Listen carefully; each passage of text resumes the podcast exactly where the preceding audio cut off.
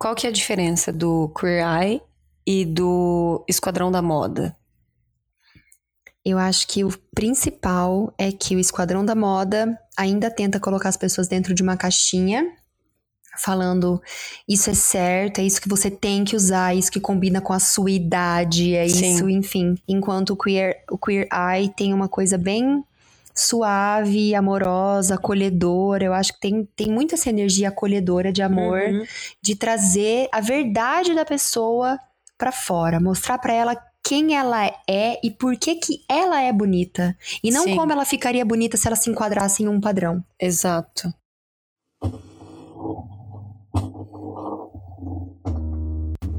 Oi, meu nome é Paula, eu sou fotógrafa, sou idealizadora do projeto fotográfico baseado em nude e esse aqui é o Bem Pod, é uma extensão do projeto em formato de áudio. Eu e a Paty, pra quem não conhece, essa é essa moça aqui do meu lado, do meu lado esquerdo, pra você que não tá vendo, é a Patrícia Alvino, Oi. a Patrícia é a menina das astrologia, a menina que tem um podcast também e minha namorada. Sim, com muita honra. E além disso, é a minha parceira de Queer Eye. Uhum. A gente tá na última temporada. Viciadíssimas. Uhum. A gente entrou numa leva de assistir Queer Eye todos os dias, um episódio atrás do outro. Não pode assistir sem a outra, não pode. É, Proibido. tá proibido. E a gente teve um, um dos últimos episódios que a gente viu, que foi o primeiro episódio da terceira temporada, que chama Novas Armas. Que é. Eles fizeram um episódio com uma mulher. Que é uma mulher que ela, ela caça, ela pesca, ela cultiva a sua própria comida e ela só veste camuflado. A camisola sexy dela é camuflada. Exato. A camisola sexy dela é camuflada. E o marido dela que chama ela pro, pro- que chama o- os meninos o Fab Five pra ir lá dar um, um up nela, porque existe toda uma questão dela ser completamente independente, uma mulher super forte e uma mulher que não é feminina. Mas isso é na questão do, do que o do que o que ensinam pra gente que é ser feminina. É, e na verdade não é só isso, né? Ele diz que ele acha ela linda o tempo Sim. todo e de qualquer jeito, mas ele sente que ela não consegue enxergar Uhum. o quanto ela é bonita. Exato. E que ele queria mostrar isso pra ela. E uma das coisas que mais me pegaram nesse episódio é o quanto ela tem autoconfiança, Uhum. Mas ela não consegue enxergar o quanto ela é bonita. E isso me lembrou aquele papo que eu te falei da minha aula de tarô, Sim. da diferença entre autoconfiança e autoestima. Sim. Uhum. Porque autoconfiança é você saber que aquilo que você faz é bom, Sim. que você é capaz naquilo que você faz. Você realiza uma coisa e você é elogiado por aquilo. Uhum. Autoestima é aquilo que você é, é bom. Sim. Você se ama pela- por- pelo que você é e não pelo que você realiza. Sim. São duas coisas diferentes. A gente precisa desenvolver as duas. Uhum. Porque às vezes a gente pode até ter autoestima e se achar maravilhosa, mas não se achar capaz de realizar algumas coisas. Sim. né? É e que vice-versa, que era o caso acho- dela. É, eu acho que o mais comum de se ver é ser desenvolvida a autoestima antes da autoconfiança. Eu posso estar enganada, se com você foi diferente, você pode me mandar uma mensagem e me contar a sua história. Mas das pessoas que eu conheço e do tempo que eu estou no projeto, do tempo que existe o baseado em nude, das mulheres que eu já fotografei, que eu já conversei, que eu já troquei, é, já compartilhei informações, eu vejo que o aceitar a nossa própria casca, ele é mais fácil. E ele é o. Talvez não que seja mais fácil, mas eu acho que é aquilo que a gente conversou ontem assistindo o programa. Assistindo, né? É, É o que tá mais a gente imediato pra você fazer. Isso, a gente consegue perceber que a gente tem capacidade de mudar a nossa casca e de aceitar a nossa casca. Sim. É uma coisa visível, é Uhum. palpável. E esse palpável faz com que fique mais compreensível dentro da nossa mente que a gente é capaz de mudar coisas mais Uhum. profundas. É como se fosse a primeira camada da cebola. Sim, né? Exato. Não é fácil, mas é mais palpável. Exato. Tá mais perto do real. Isso. Né? Por exemplo, você não se sente capaz, que o seu trabalho não é bom, que não sei o quê. Você tem que fazer um curso, o curso vai levar, sei lá, seis meses, um ano, ou uma faculdade faculdade, quatro anos aí para se formar, e você precisa disso para você se sentir, se sentir capaz, se sentir confiante. E a uhum. questão dessa primeira camada da cebola, que pelo que eu vejo é, é, é a parte é a primeira parte realmente para se mudar. Eu digo isso das experiências que eu tenho, que eu já vi, né? Se tiver for contrária à sua, tá tudo bem também. Mas eu vejo que é mais simples, entre aspas, porque nenhum processo é simples, mas é que, tipo, você pode ir ali no salão e cortar teu cabelo e já. Isso, eu acho que é. E essa, voltar diferente, essa... com, se sentindo incrível. Isso, acho que é esse alcance, né? Mudar a própria casca tem um alcance, é mais perto. Uhum. E querendo ou não, a nossa casca, ela é. Ela tem toda uma ligação com o nosso ascendente, né? No nosso mapa, que é a nossa pele, é aquilo que a gente coloca entre nós e o mundo. Uhum. É aquilo que a gente, a roupa que a gente veste para se relacionar com o mundo. Sim. E se você não tá se sentindo bem com essa com essa capa que você tá usando, essa máscara, essa pele, é, como que você vai se relacionar com o mundo? Sim, tanto que a gente vê muito no, nos episódios. Para quem não assistiu ainda, assista. É uma série muito bacana. A gente vê muito de pessoas que des desistiram assim da, da sua própria aparência. As pessoas também têm algumas delas que tipo não sabem mais tomar um, um, caminho na vida, arrumar o próprio quarto. É, elas estão tão. É, elas tão... fazer qualquer coisa que possa ser boa para você. Sim, elas estão tão perdidas que elas acham que elas nem merecem mais, né? Estar bem, se sentir bem. Uhum. E aí, uhum. quando elas veem aquela transformação que a, aparentemente a gente tá enxergando, né, só do lado de fora, mas quando elas conseguem ver aquilo, um cabelo bonito, uma roupa bonita, Sim. e elas se olham no espelho daquele jeito, de uma forma que elas conseguem aprovar, elas falam: pera eu mereço tudo uhum. isso, eu posso, eu consigo. Olha, olha até onde eu fui, olha onde Sim. eu consegui. Essa aparência que eu não aprovava, eu tô aprovando agora. Então eu posso fazer isso com o restante que tá mais profundo dentro Sim. de mim, né? E é uma coisa muito de se olhar mesmo, né? Porque do que a gente vê, assim, é, as pessoas elas pararam de olhar para si. Uhum. Elas pararam de, de ver quem o que elas gostam, o que elas querem, os desejos, as vontades, e virou uma rotina, virou uma coisa muito comum. Mecânica, né? É, virou uma coisa mecânica, né? Eu, a minha experiência em relação a isso foi que eu vivi um relacionamento muito longo e nesse período desse relacionamento eu, eu não fazia nada do que eu gostava.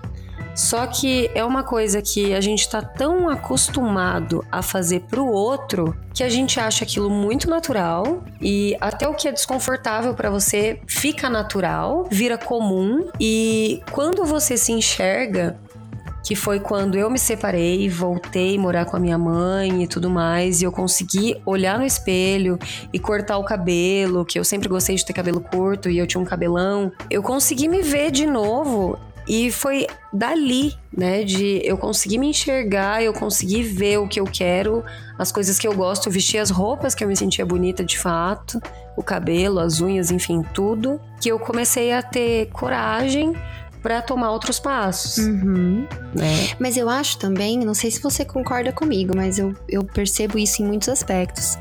Que quando a gente se dedica só pro outro, a gente também tá fugindo um pouco da gente. Sim, eu acho que sim. Né? Eu acho que a gente fica numa. É, é chato, é triste, mas acaba sendo um tipo de zona de conforto também. Sim. Né? É, é aquela coisa que a gente falou sobre o outro episódio sobre realizar sonhos e tal, uhum. que inclusive você também gravou um podcast sobre, com o mesmo tema.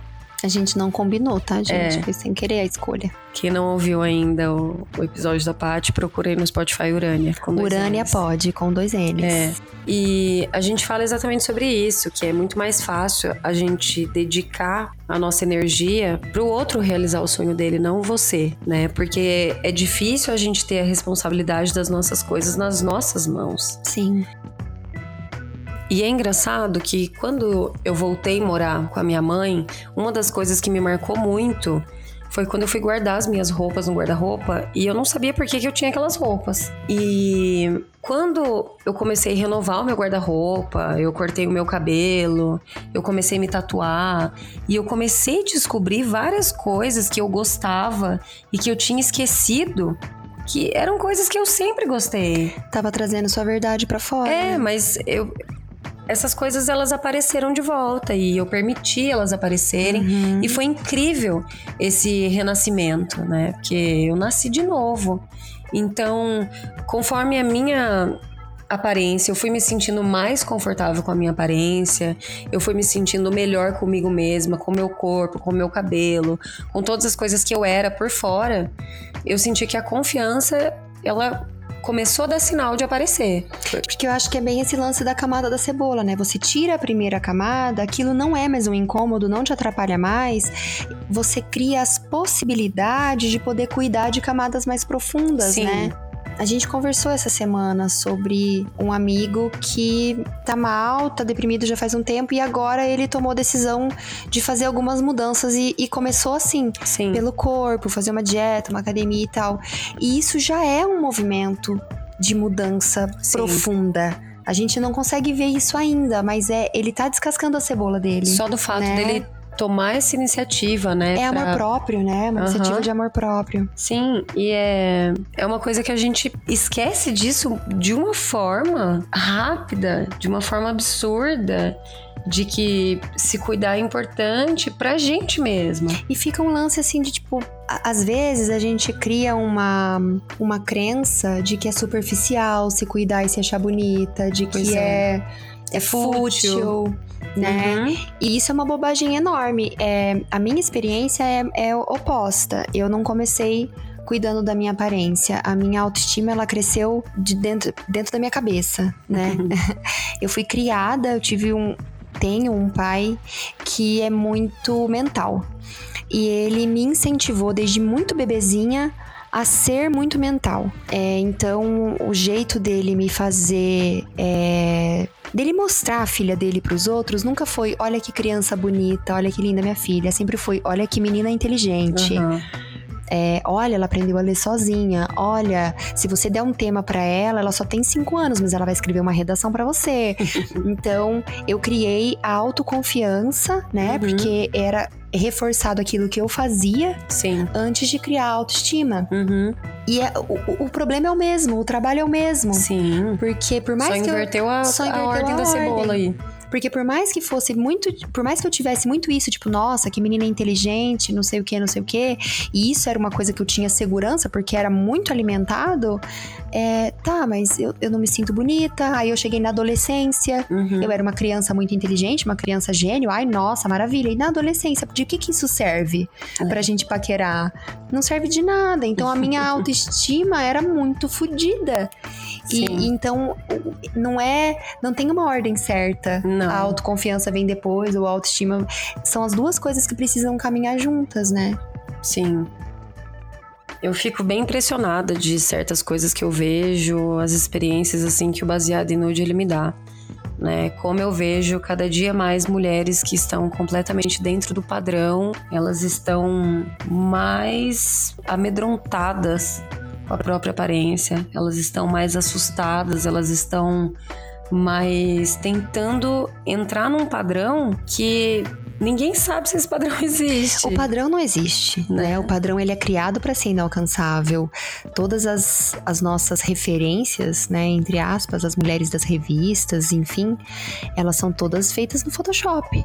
Pois é. Nenhuma delas é real. Então, existe um padrão que ele é inalcançável. É, eu tive muitas experiências, assim, de andar com mulheres lindíssimas, totalmente dentro do padrão, que uhum. estavam sempre procurando uma plástica nova.